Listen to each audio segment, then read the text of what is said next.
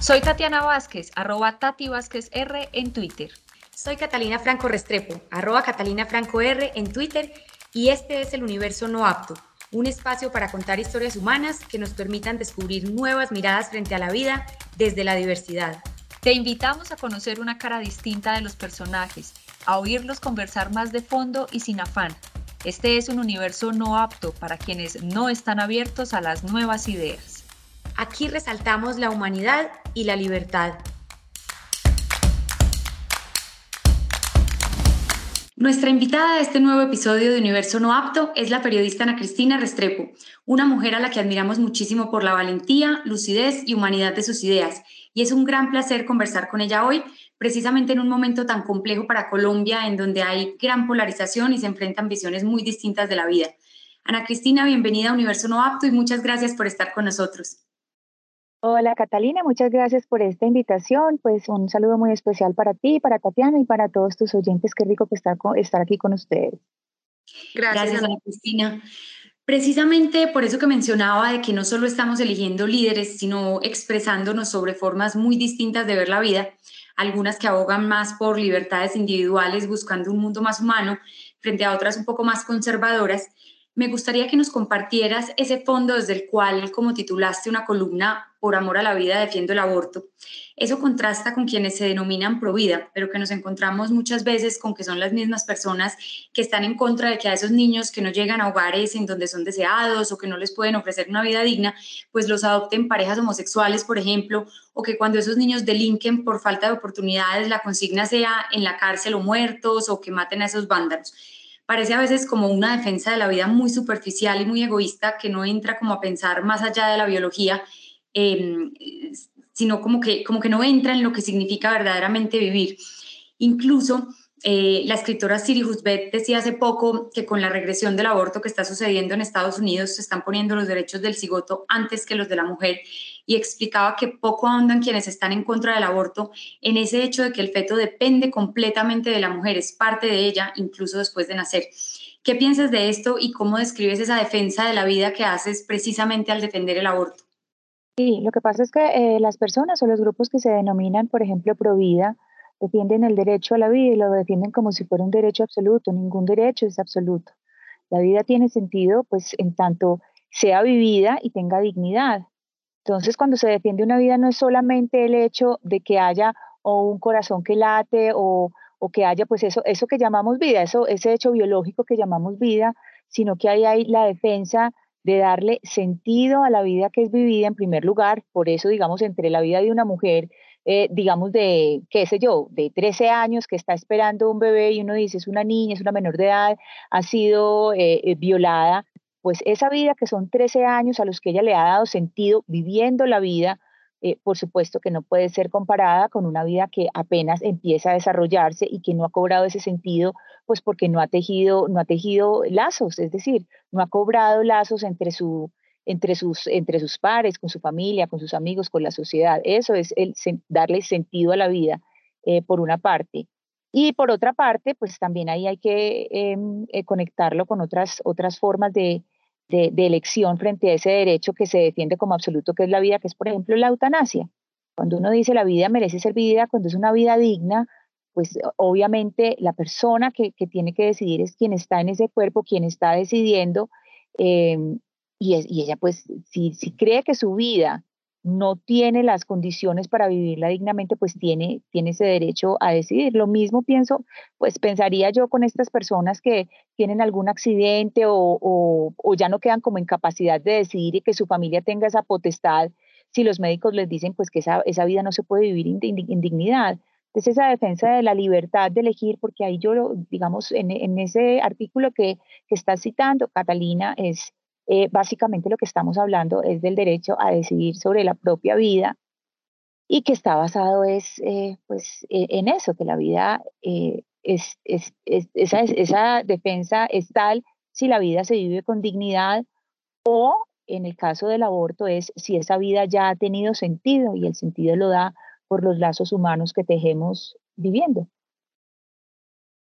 De Ana Cristina siempre he sabido por el periodismo, por el referente que significa para mujeres periodistas como Cata, como yo, y por justamente lo que acabamos de escuchar, porque es una voz clara, argumentada, sensata, tranquila.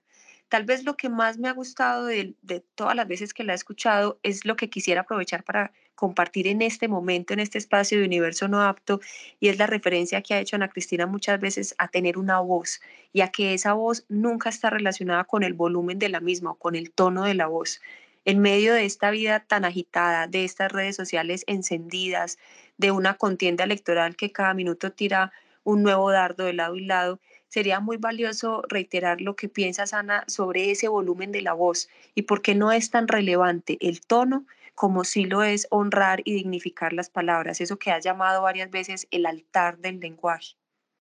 Mm. Bueno, ahí hay como, tres dimensiones de la voz. Uno, pues la voz física, la voz con que me están escuchando. Lo otro es la voz narrativa y la otra es eh, la voz como periodista. Yo creo que lo más difícil es encontrar la voz como periodista, es decir, ese tipo de,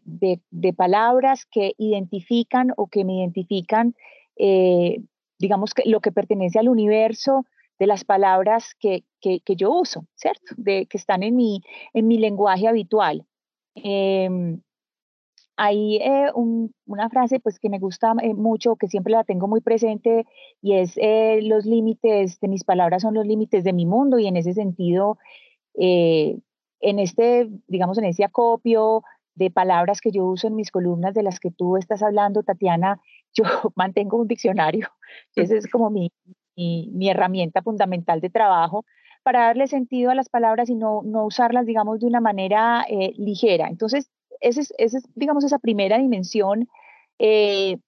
como periodista, entender que cada palabra tiene eh, no solamente una carga histórica, sino una carga emocional y que tú estás siempre sometida, cuando escribes, estás sometida a la interpretación. Cuando uno ya se mete en el campo de la hermenéutica es un poquito miedoso em, y ahí todo el tiempo uno es pensando en, Wittgenstein y todo lo que, y todo lo que decía del, del poder de las palabras, porque tú escribes una columna, pero la columna es tuya hasta que le das send y, te la publican. Cuando ya la publican es de la, de la gente porque la gente puede que lea algo muy distinto a lo que tenías en la cabeza. Entonces ahí esa voz se va consolidando en la medida que tú aprendes a comunicar lo más cercano posible a lo que estaba en tu cabeza. Y ya, ya cuando tú entiendes que los lectores empiezan a coger esa idea muy parecida a lo que tú querías decir, pues ya entiendes ahí que ya empiezas a tener eh, una voz. La otra voz es la voz narrativa, que es, digamos, cuando se escribe ficción o no ficción, pero más en un tono narrativo, no, no digamos este tono de opinión o de argumentación eh, o de ensayo. Em, en ese sentido, uno, eh, pues o por lo menos lo que yo trato de hacer es tratar de estar muy pegada del tono de las fuentes o de la persona que está hablando o a la persona eh, a la que estoy tratando de interpretar cuando me habla. Pues yo ficción no escribo, lo que escribo es no ficción, pero, pero es periodismo narrativo y lo que hago es tratar de tomar eh, lo más parecido posible la voz de esa persona que estoy eh, entrevistando o con quien estoy conversando. Y lo tercero es la voz con que ustedes me están escuchando, que es la voz radial. Esa voz radial es tal vez un poco la que más, la que más me cuesta porque el, registro de mi voz es, bajo. Eh, cuando estaba en la universidad, el profesor de radio eh, varias veces me dijo que no se me ocurriera trabajar en radio, que porque hablaba demasiado suave. De hecho, cuando entré a, trabajar en, eh, antes de trabajar en Blue Radio, yo trabajé en una emisora de radio cultural, un tipo de emisora en el que una voz como la mía es, es un atributo, es, es, es algo bueno pero ya en una emisora eh, comercial es más, se necesita más picantico y se necesita la voz de pelea. Y yo sí soy muy buena para pelear, pero no tan buena para gritar o para hablar. Entonces, es, eso, eso sí me cuesta un poquito más. Em, y cuando, pues, cuando le empiezan a decir a uno, eh, pues ya no tanto, pero digamos al principio, eh, y yo digo que ya no tanto porque ya saben que este es el registro de mi voz y que esta es la manera en que yo hablo, pero los, pues tal vez el primer año en Blue Radio sí me decían mucho, con, eh, ponle énfasis, con ganas, con picantico, me decían ya al oído mientras yo estaba hablando y era como un poquito difícil, pero ya, ya, es decir, en la creación del personaje que tengo en la mesa de trabajo de Blue Radio, se ha entendido que esta es mi forma de hablar y que de esa manera, pues, digamos, el tono no tiene que ver con el volumen, sino que, pues, esta es la manera en que hablo yo y, digamos que esa, eh, lo que parecía o lo que en un principio podía ser, digamos, mi defecto, pues hemos tratado de convertirlo, pues, en una, en, en una cualidad o tratar de hacerlo un poco más radial. Claro, ahí va uno desarrollando además su voz a medida que, que le fluye con el sentido que uno les va poniendo esas palabras, esas ideas. Mm, Ana Cristina, otra vez dentro del contexto político que vivimos, muy polarizado no solo en Colombia, sino en el mundo, pero centrándonos en este podcast en la parte humana, me gustaría saber qué piensas sobre nuestra incapacidad de elegir bien para vivir mejor, como de pensar en el bienestar general dentro de un destino común. En las consultas de marzo yo me sentía muy feliz de contar con opciones como Alejandro Gaviria, Sergio Fajardo, Juan Manuel Galán. Sentía que era un lujo tener esa baraja de seres humanos dispuestos a trabajar por el país. Fue una gran desilusión ver la votación por el centro y ante mi tristeza alguien me dijo que simplemente este país no estaba preparado para elegir líderes de ese nivel. Precisamente tú eres autora de un libro junto a mi admirado Santiago Pardo Rodríguez sobre Carlos Gaviria. ¿Qué piensas sobre nuestra incapacidad de reconocer a grandes seres humanos que podrían liderar cambios trascendentales y positivos para Colombia? ¿Tú qué crees que nos impide eso como sociedad? Y es esa fuerza que fue capaz de decirle no a la paz, la misma que se va a empeñar en buscar salvadores y manos duras en vez de solidaridad y humanidad. Bueno, ahí tengo como varias observaciones, digamos, la incapacidad de, ver un gran ser humano o un ser humano pues tan brillante como Alejandro Gaviria en una campaña no es que no lo podamos ver, sino que es que una campaña no se hace en tan poquitos meses. Eh, Alejandro Gaviria tuvo muy pocos meses para hacer la campaña y por otra parte, pues Alejandro Gaviria todavía tiene lecciones que aprender, por ejemplo, en el manejo de, de plaza pública. Entonces, no solo somos nosotros, es también el candidato. Yo creo que Alejandro tiene mucho que aprender, coincido en que es un gran ser humano y es un gran candidato y creo que podría ser algún día presidente, no ahora, porque a las carreras no se puede hacer una, o sea, con tan poco tiempo, a las carreras quiero decir, en tan poco tiempo no se puede hacer una, una carrera política. Yo creo que parte, digamos, el parte de no saber elegir, eh, yo te diría que pues somos, una, somos un país, pero, pero como nación todavía estamos creciendo como, nación. Es decir, somos una nación joven y estamos en una serie de aprendizajes y yo no creo que es que no sepamos elegir o que seamos peores que otros, pues si vamos a mirar, en, Gran Bretaña eligieron tener el Brexit, que los ha clavado de las maneras más horribles y fue la peor elección de todas. Pero yo creo que son aprendizajes que tiene la democracia y no creo que seamos una, eh, una mala ciudadanía, solamente creo que somos una ciudadanía inmadura, que, que estamos aprendiendo, estamos aprendiendo a juetazos, tristemente estamos aprendiendo a los juetazos, pero yo creo que son aprendizajes que poco a poco y mientras eh, más personas se estén educando y mientras estemos como en un ambiente de diálogo y dejemos de mirarnos entre ciudadanos como si unos fuéramos eh, más superiores a otros, como si, sino como si estuviéramos diciendo es que yo sé votar mejor que usted. No, yo no sé votar mejor que usted. Aquí tenemos unas condiciones de desigualdad, que esa desigualdad empieza por la educación y mientras no tengamos unas, unas digamos, por lo menos un equilibrio, un poco más, un poco más de equilibrio en educación, pues es muy, muy, muy difícil hablar de, ciudadanías educadas. Entonces yo, yo pienso que es más, más eso, que somos, estamos aprendiendo a crecer como, como nación y para, hacer, para consolidarnos como nación necesitamos unas ciudadanías más conscientes y aprender a vernos como iguales. No pensar que yo voto mejor que usted o que usted eh, eh, tiene unas ideas tontas y el inteligente soy yo. Aprender tal vez a vernos un poco más como iguales. ¿Y qué papel deberían cumplir ahí los candidatos en medio de, campañas electorales para que esa ciudadanía pueda ser más consciente y evolucionar en ese proceso de, tomar de alguna manera decisiones diferentes o por lo menos de conversar mejor las decisiones, porque ahora ni siquiera nos damos la oportunidad de conversar, sino que simplemente queremos estar convenciendo al otro de su error. Yo creo que los candidatos eh, pues yo no tengo ni idea de, publicidad electoral, ni de, ni de marketing político, ni nada de eso. Eso no, eso no es como el, campo de dominio mío y tampoco me interesa. Yo creo que lo que ha pasado con los candidatos presidenciales en Colombia en general, y que ese es el gran problema de nosotros, es que tenemos personas que aspiran al poder y tienen un origen puramente urbano. Yo creo que es eh, necesario un cambio, estoy de acuerdo en que es necesario un cambio, creo que habla eh, mal de nosotros que seamos el, de los únicos países, no sé si todos los países de América Latina, pero que seamos el único país que no haya tenido ni siquiera un gobierno de centro izquierda, es que ni siquiera centro izquierda ha habido acá, ni de izquierda, siempre ha sido gobiernos de derecha. Si, si uno mira toda la historia republicana, siempre hemos tenido gobiernos de derecha. Eh, ni siquiera pues Ernesto Samper, que ahora todo el mundo dice pues que es de, de centro izquierda y no sé qué, no, este es un señor que es un señor eh, que es de derecha y, y siempre, es, o centro de derecha y siempre esa ha sido la, la, la forma de dominar acá. Y yo creo que eso está relacionado con el origen tan urbano de los candidatos y con esa vida tan urbana que han tenido. Y por eso no se entiende bien el problema eh, rural. Y, y, creo que en, el, en, la medida en que los candidatos se acerquen mucho más al sector rural, pero no solamente en campaña, sino que verdaderamente entiendan cuáles son los problemas del, del sector rural, no solamente van a cambiar muchas cosas, sino que también van a cambiar sus discursos y, van a, y va a cambiar esa manera de aproximarse a la gente desde los problemas urbanos, cuando el problema principal que tenemos en Colombia está en el campo, creo yo. Así es,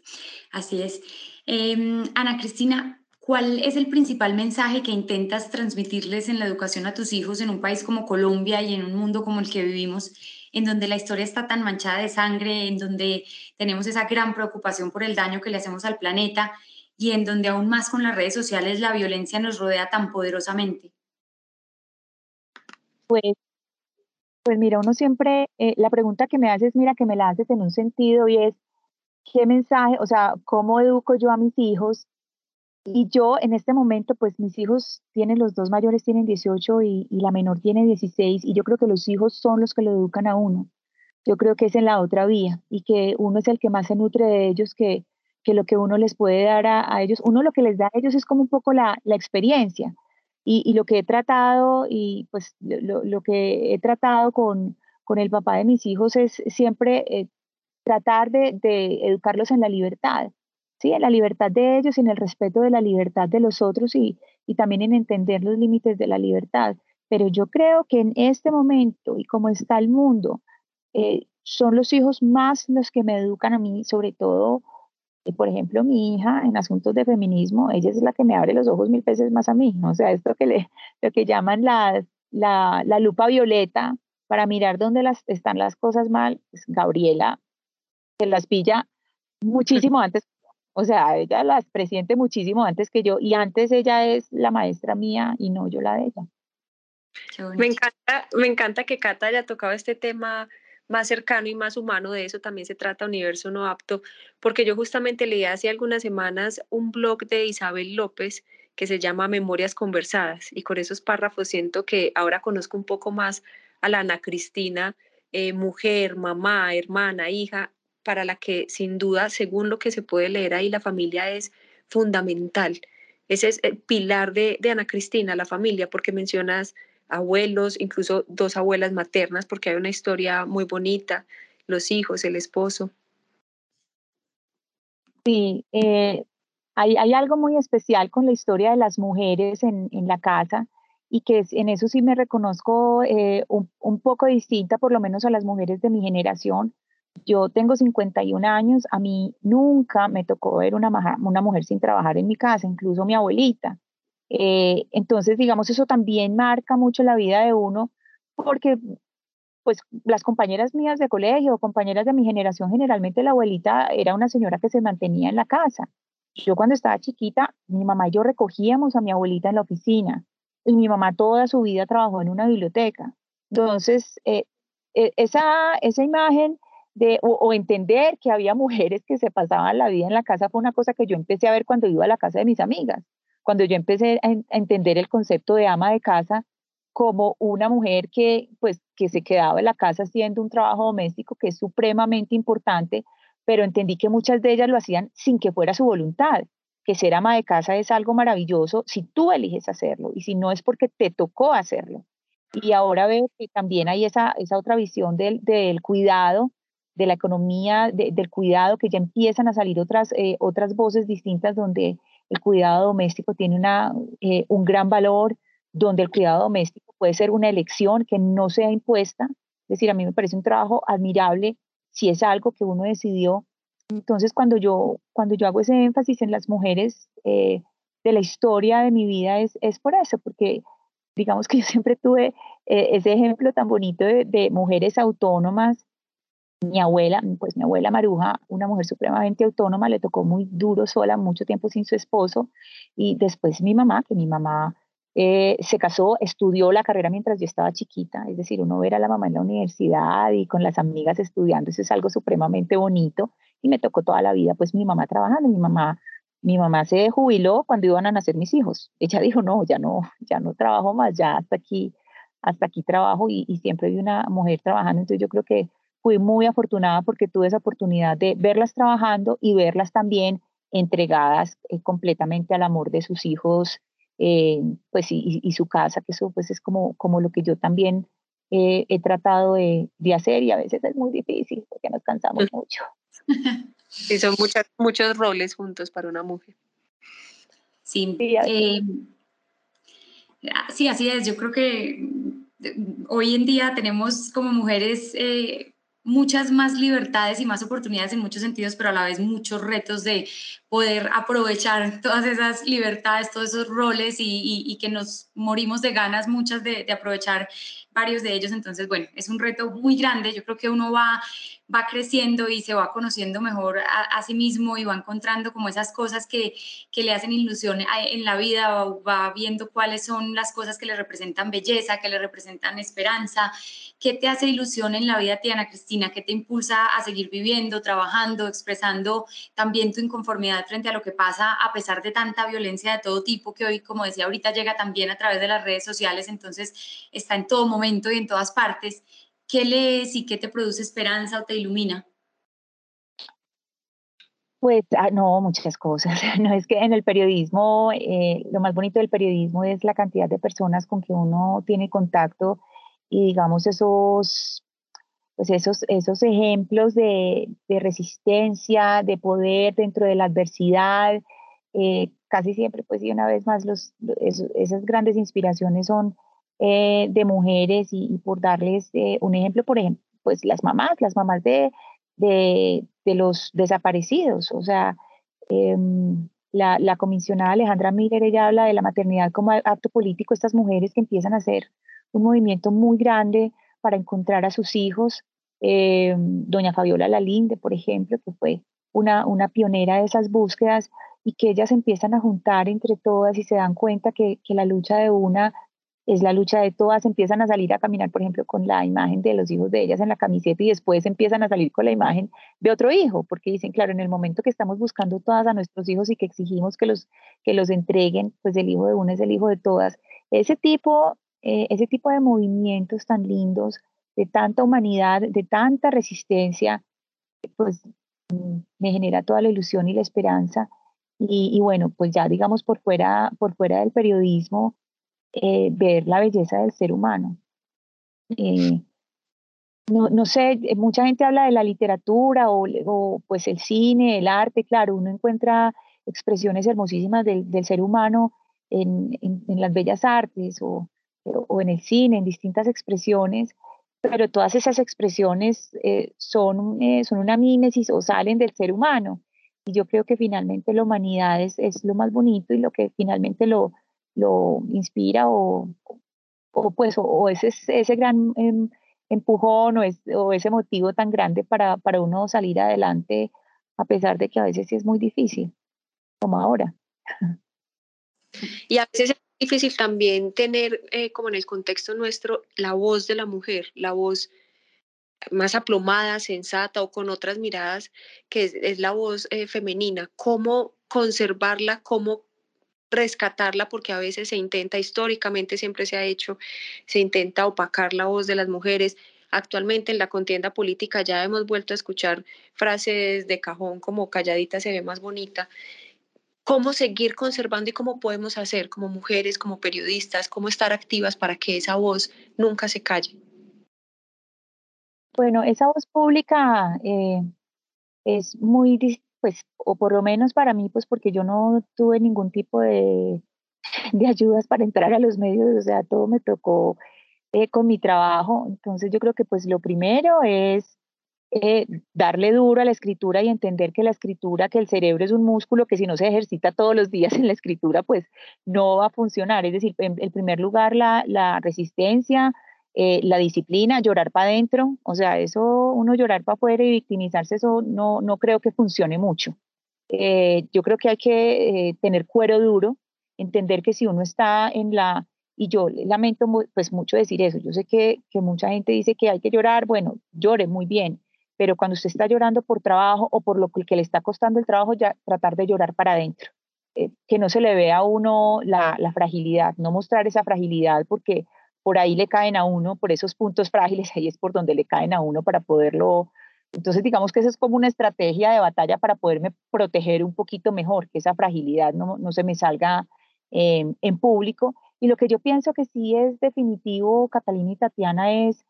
que no le hagamos el mismo juego que ha jugado o el mismo juego que ha tratado de imponer el patriarcado, que es subir parándose en la cabeza de otros. Si vamos a subir, vamos a subir es juntas. Y si yo quiero, si yo quiero que, que de verdad, si yo de verdad estoy haciendo una lucha por porque las mujeres podamos ser iguales, entender que yo le tengo que ayudar a otras mujeres a subir, no es pararme en la cabeza de una para yo ser mejor que, sino que esto tiene que ser en grupo, esto tiene que ser todas y yo creo que un poco esa idea del techo de cristal, de romper el techo de cristal, es imita un poco el modelo patriarcal de tener que pasar encima de otros para poder eh, estar por encima y mandar o, ser superior. Yo creo que esto es en grupo y que es una, que estamos buscando más es una horizontalidad en que todas tengamos una forma de poder que sea un poder solidario, algunos llaman la sororidad, pero que sea un poder solidario y que no sea parándonos e, encima de otras o, tratando de, que otras no avancen para yo poder subir. Yo creo que ese no es el camino. Ana Cristina, y para terminar, eh, me gustaría mucho saber si tú te imaginas una Colombia en paz y cuál crees que es como la clave para que demos un paso más estructural, para que haya más empatía en esta sociedad eh, que se ha empeñado como en la violencia. ¿Cómo te la imaginas? Mira, si yo no me imaginara una Colombia en paz, yo no estaría trabajando en lo que trabajo. O sea, la, ilusión mía todos los días cuando me levanto es que por lo menos los hijos de, las otras personas puedan tener las mismas cosas que tienen mis hijos. Yo crecí en el privilegio, mis hijos crecieron en el privilegio, y si yo no soñara que sería posible esa igualdad de derechos, yo no trabajaría yo no trabajaría eh, todos los días en lo que trabajo eh, del periodismo. Em, y, creo que el camino para eso no es que todo el mundo tenga el mismo nivel de privilegio, sino que todo el mundo por lo menos acceda a los mismos derechos. Y, el camino es tratando de buscar que todos seamos ciudadanos en condiciones de igualdad. Es eso, que todos seamos, cuando uno mira eh, estas sociedades donde hay, digamos, un nivel de vida superior, no es porque todos sean ricos, es porque hay unos mínimos vitales que se pueden suplir, que la gente tiene una vivienda digna, que tiene educación, que tiene salud. No son ricos, pero por lo menos todos tienen lo básico y hay ese nivel de igualdad. Y yo creo que una sociedad en paz es una sociedad donde esos mínimos están eh, satisfechos y que están satisfechos y la gente vive bien es precisamente porque se ha logrado tener unos niveles de ciudadanía, eh, de una formación en ciudadanía donde todos estamos conscientes que es que no es uno solo parado en el mundo sin pensar en los demás, sino que tenemos que pensar en el que está al lado. Qué mensaje tan bonito. Muchas gracias. Un poder femenino solidario y una ciudadanía empoderada de manera solidaria en condiciones de igualdad. Creo que esas son dos reflexiones con las que podemos llegar al final de este podcast Universo No Apto. Ana Cristina Restrepo, gracias por este espacio, gracias por compartir tu voz inteligente y siempre serena. Eh, Catalina y Tatiana, muchas gracias a ustedes dos por este espacio tan bonito y por esta oportunidad de conversar. Y a todos los oyentes eh, de ustedes, pues muchas gracias por este momento y gracias por, eh, por escuchar también. Gracias a ti de nuevo, Ana Cristina. Pueden seguir a Ana Cristina en Twitter como arroba Restrepo y a No Apto lo encuentran como arroba No Apto Co. Hasta la próxima.